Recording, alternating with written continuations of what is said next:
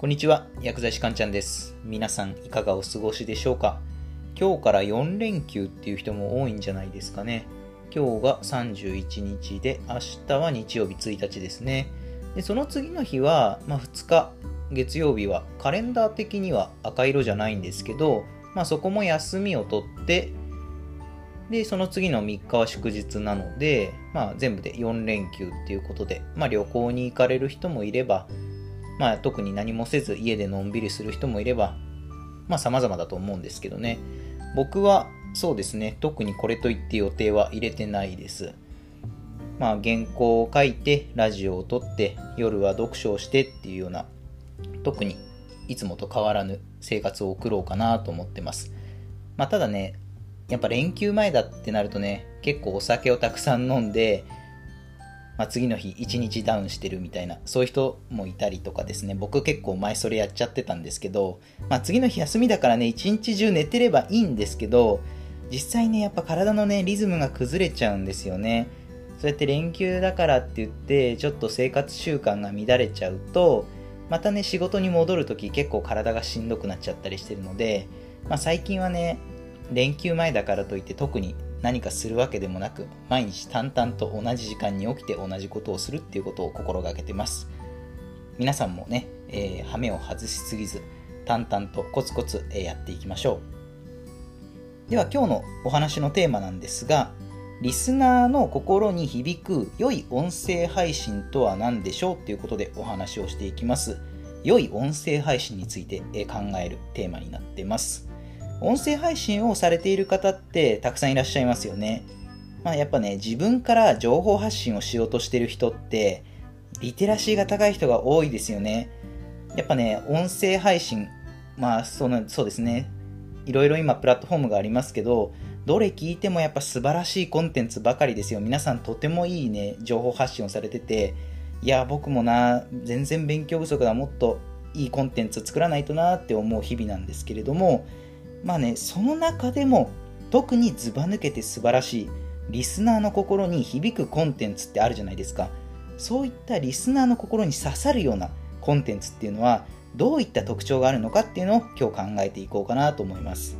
もし今後リスナーに刺さるような音声コンテンツを届けたいなっていうふうに思っている人は今回のお話ぜひ参考にしてみてください。では早速ですね、今日のお話の結論ですが、リスナーの心に響く良い音声配信。それはですね、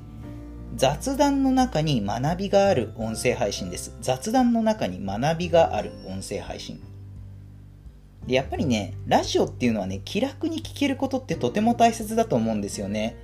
やっぱりこう、ながら聞きじゃないですけど、例えばお皿洗いをしながらとか、何か掃除をしながらとか、洗濯物畳みながらとか、ながら聞きで聞ける。要はね、気楽に聞けるっていうことがとても大切なんですよ。かといって、本当にくだらなすぎて砕けすぎてても、やっぱりリスナーにとってはやっぱね、価値がない、価値が提供できないコンテンツになっちゃうので、うん、それもね、砕けすぎててもダメなんですよ。でもかといって、今度は価値を重視しすぎて、すごい学び学び、学びみたいな感じになっちゃうと、聞いてる方はちょっと疲れちゃいますよね。話がちょっと硬くなりすぎちゃうんですよね。僕はね、結構ね、研究とかの話とか入れたりするので、どうしてもね、話が硬くなりやすいんですよね。